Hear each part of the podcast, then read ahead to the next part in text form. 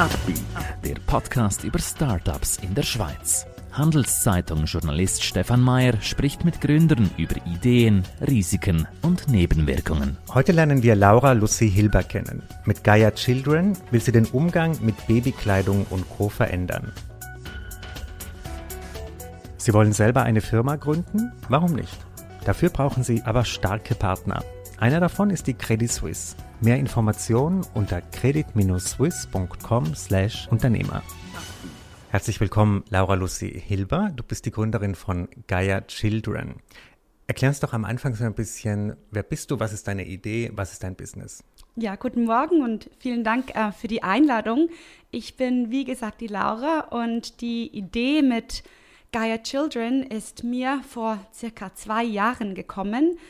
Viele meiner Freundinnen haben angefangen, Kinder zu bekommen und ich habe dann gemerkt, wie, wie, wie viel gekauft wird, wie wenig gebraucht wird und dazu noch, ähm, wie kurze Zeit das Ganze alles gebraucht wird. Und habe dann gesehen danach, okay, was passiert mit diesen ganzen Sachen. Und wenn man das Privileg hat, einen großen Keller zu haben, ist es ja natürlich ganz in Ordnung, wenn man den Keller vollgestellt haben will, bis zum potenziellen zweiten Kind.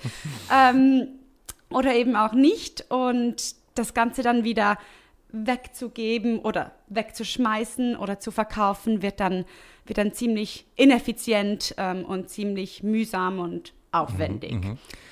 Auf eurer Plattform sind ja, also es gibt ja auch Angebote, wo man nur Babykleidung äh, mieten kann. Bei dir ist ja viel mehr, ne? Also ihr habt ja ein, du hast ein ganz breites Angebot. Vielleicht kannst du das ein bisschen erklären. Ja, genau. Also ich habe mit Babykleidern angefangen, weil ich am Anfang dachte, das wäre wie ähm, das, das, das Beste und das Einfachste auch zu verschicken, zu waschen etc.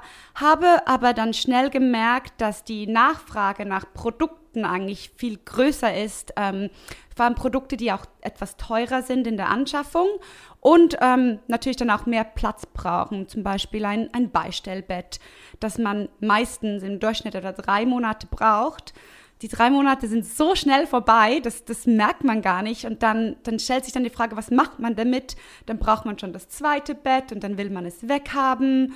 Und ähm, schaut man nur schon auf Ricardo oder Tutti sind da hunderte von diesen Betten oder Wippen oder so drin und um dann genau seines zu verkaufen, ist es dann schon nicht ganz so einfach. Da muss man wirklich das, das Beste zum billigsten Preis haben sozusagen und natürlich noch die Zeit aufwenden, alle Fragen zu beantworten, ähm, das zu verschicken etc.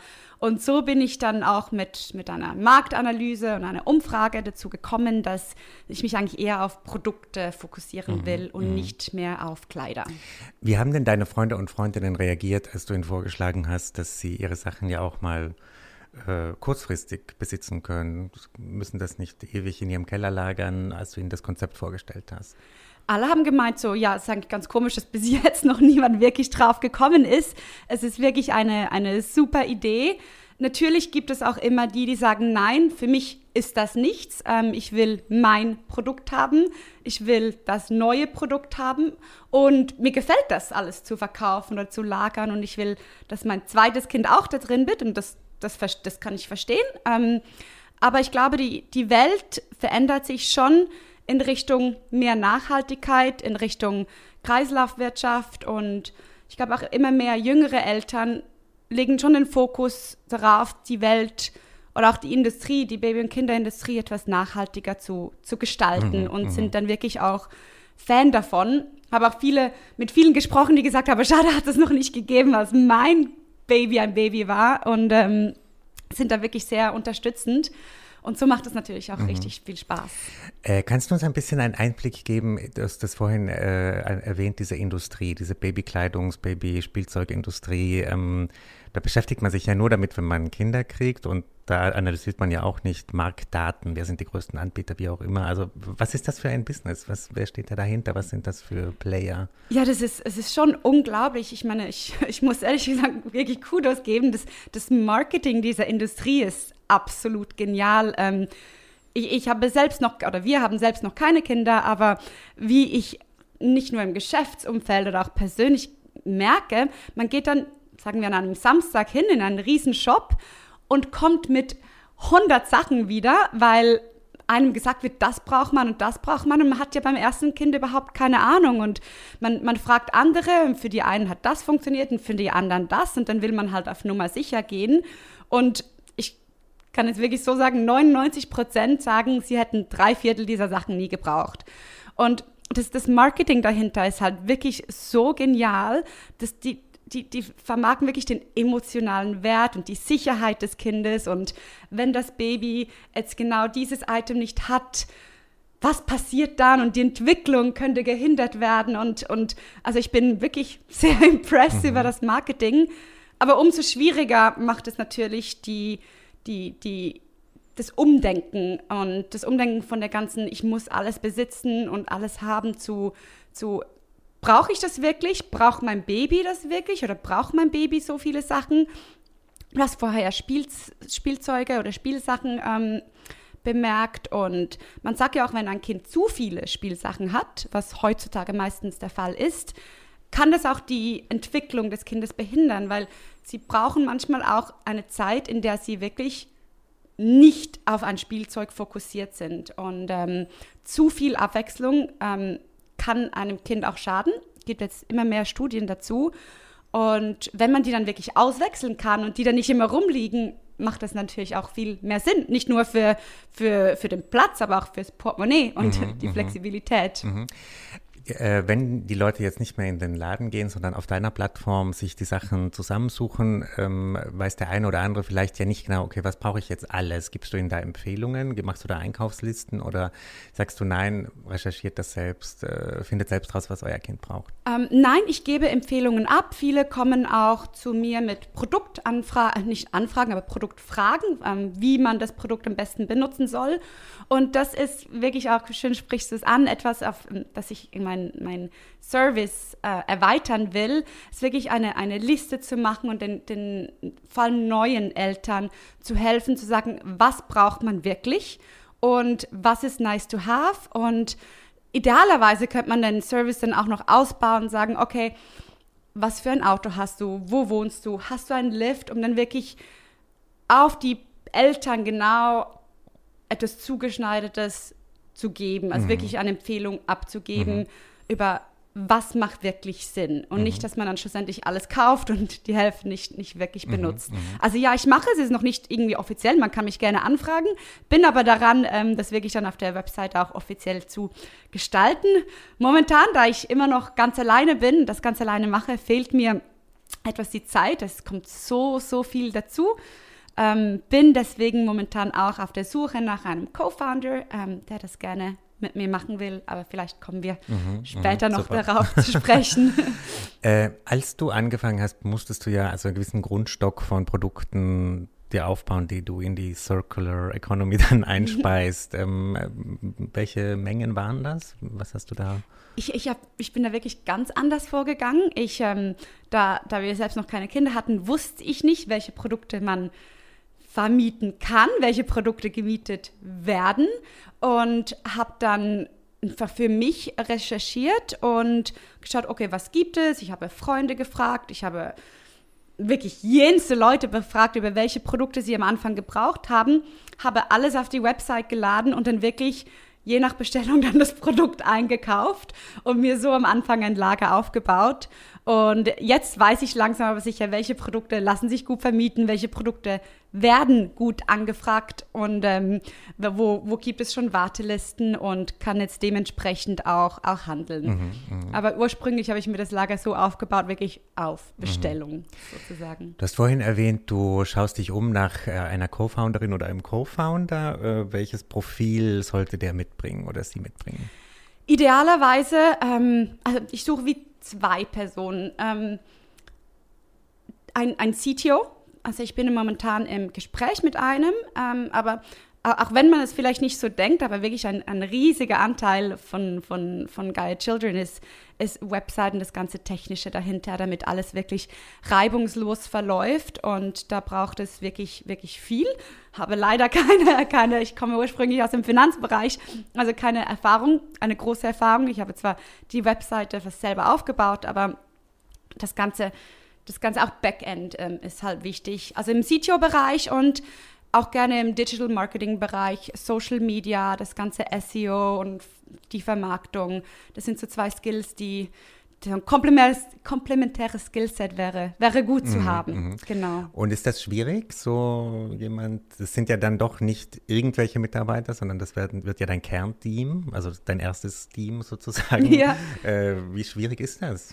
Ja, ich, ich finde, es ist wie, wenn man jemanden kennengelernt und dann gleich heiratet, oder? Also man hat ja nicht diese ganze paar Jahre Kennenlernphase und dann mhm. denkt man, okay, gut, wir heiraten, wir haben Kinder mhm. irgendwann, ähm, sondern bei einem Co-Founder ist das dann wirklich, man ist ja auch das Baby sozusagen, meine Firma und ähm, finde ich dann doch relativ schwierig, aber ich glaube, man merkt relativ schnell, auch vom Bauch aus, könnte es mit dieser Person klappen und man hat ja doch schon einen Prozess über mehrere Wochen, Monate oder man schaut, kann man überhaupt zusammenarbeiten. Ähm, aber wirklich an die Person zu kommen, braucht Zeit, braucht ähm, Aufwand und man muss sich halt wirklich auch darum kümmern und ich bin immer wieder dran und dann kommt wieder etwas dazwischen.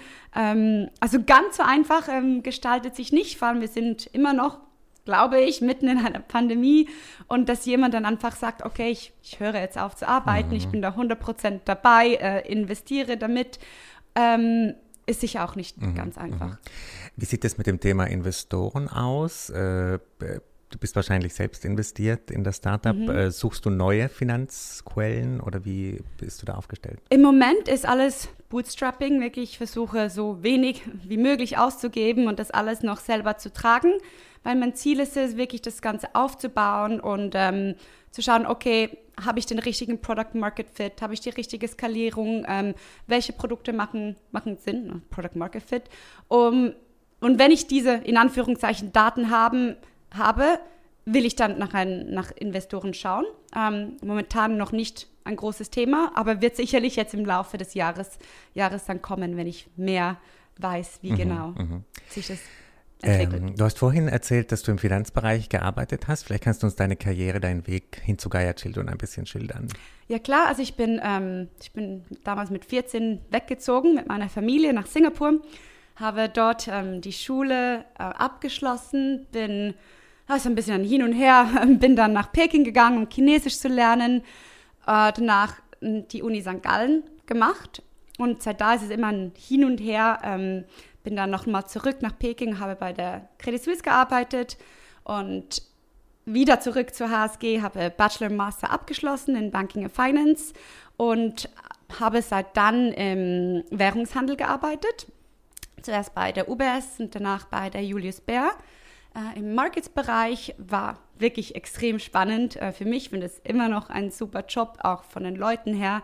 Hat extrem Spaß gemacht. Ähm, wollte aber wirklich schon seit längerem selbst etwas machen und es hat für mich einfach Sinn gemacht und auch wie sich die Welt entwickelt, ähm, in, in, Nachhaltigkeit zu investieren. Das ist auch meine Vision, wirklich die Industrie in unserem Planeten nachhaltiger zu gestalten.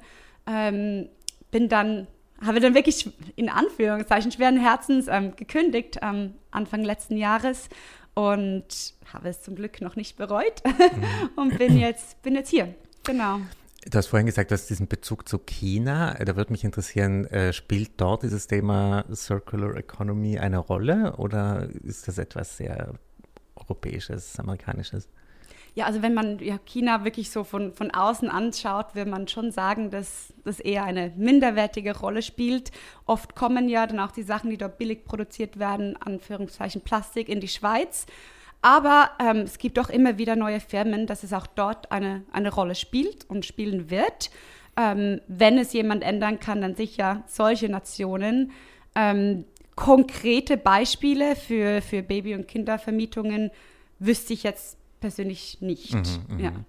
Dann schauen wir ein bisschen nach vorn. Äh, wenn du, du hast, bist gestartet jetzt mit dem Startup in einer sehr frühen Phase.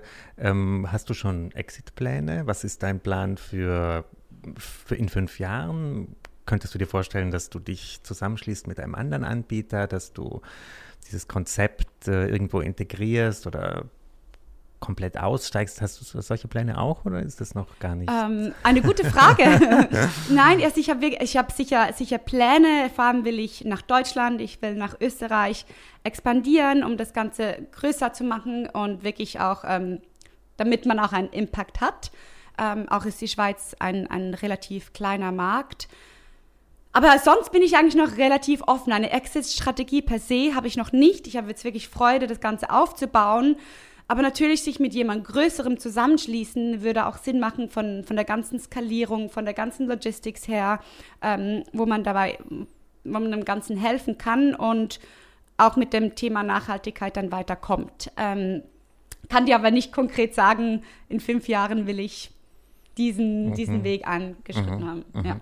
Jetzt für dieses Jahr, was sind deine konkreten Ziele? Also du hast vorhin gesagt, du willst dein Team etwas vergrößern. Ähm, was sind sonst so Schwerpunkte, die du setzt? Also definitiv, ähm, wie gesagt, Team vergrößern, Co-Founder finden, in Kürze zusammen den richtigen Product Market Fit zu machen und das Ganze wirklich auszudehnen, vor allem auch im Logistics-Bereich. Ich habe momentan viele Produkte, die relativ schwer sind, die momentan nur auf Abholung sind. Das, da bin ich daran, den ganzen Prozess zu ändern, dass man wirklich auch die ganze Schweiz ähm, catering kann dafür und das gut und reibungslos zu verschicken, um es auch für die Kunden dann einfacher zu machen, um das Ganze zu retournieren. Das sind mal die, die großen Pläne und dann wirklich ähm, gegen Mitte, Ende des Jahr das ganze Pitch-Check zu machen und Investoren anzugehen, um dann die ganze Skalierung auch zu, zu verbessern und mhm. das Ganze größer zu machen und zu wachsen. Wie ist das eigentlich mit der Versicherung, wenn du diese Spielzeuge sind jetzt nicht super wertvolle Sachen, aber trotzdem Musst du die extra versichern? Wie läuft das ab? Ich habe sie momentan nicht extra versichert. Ich bin ein paar Versicherungen angegangen. Es war relativ schwierig, da irgendwie das ganze Konzept aufzuzeigen. Bin aber weiterhin dran. Ähm, ich habe jetzt dann noch ein paar, paar Telefonate. Was in den ähm, Terms and Conditions steht, ist, dass so natürliche Abnutzung ist natürlich mein Risiko. Man braucht das Produkt, die Kinder, die Babys brauchen mhm. das Produkt. Das ist völlig normal. Man kann auch nicht davon ausgehen, dass ein gemietetes Produkt perfekt neu ist. Ähm, aber dann wirklich mutwillige Zerstörung sollte dann, muss man dann individuell anschauen, was, was ist passiert. Ähm, den Neupreis des Produktes muss man sicher nicht bezahlen, ähm, da das Produkt wahrscheinlich schon mal vermietet worden ist oder man mhm. ja, mehrere Monate das Produkt schon hat. Aber das wird dann auf individueller Basis ähm, angeschaut. Ähm, hatte zum Glück noch nie so einen Fall, aber es ist ein, ein Learning by doing, denke mhm, ich. Mhm. Ähm, bin auch daran zu schauen, soll man einen extra Betrag zahlen für die Versicherung, den, der sozusagen eingeloggt wird. Ähm, das sind alles noch Themen, die mhm. ich momentan noch anschaue. Bist du jemand, äh, die sich als Gründerin total viel mit anderen Gründerinnen und Gründern austauscht? Oder siehst du dich eher so als Einzelkämpferin, die nicht, ist eh schwierig jetzt Networking zu machen in Pandemiezeiten. Ja, aber, das ist wirklich so. Aber wie äh, positionierst du dich da? Nein, definitiv. Ich, ich liebe den Austausch. Ich habe auch, ähm, als ich ähm, angefangen habe, wirklich mir zwei Monate Zeit genommen, um so viele Leute wie möglich zu treffen. Ich finde es so wichtig, einen Austausch zu haben. Du kriegst von, von jeder Person wieder wertvolle Inputs oder einen wertvollen Austausch, neue Ideen und bin auch immer, habe auch immer Freude daran, anderen zu helfen oder einfach zuzuhören. Deswegen, ich bin ähm, sicher sicher eher die Person, die gerne den Austausch hat. Mhm. Also falls jemand den Austausch sucht, bin ich natürlich immer gerne, gerne dabei. Äh, Laura, herzlichen Dank für deine Insights heute. Ich wünsche dir ganz viel Erfolg. Ich glaube, das ist ein super wichtiges Thema, das vor allem junge Leute total überzeugen kann und wird. Ähm, ja, viel Erfolg. Danke, Danke dass du hier warst. Ein Podcast der Handelszeitung.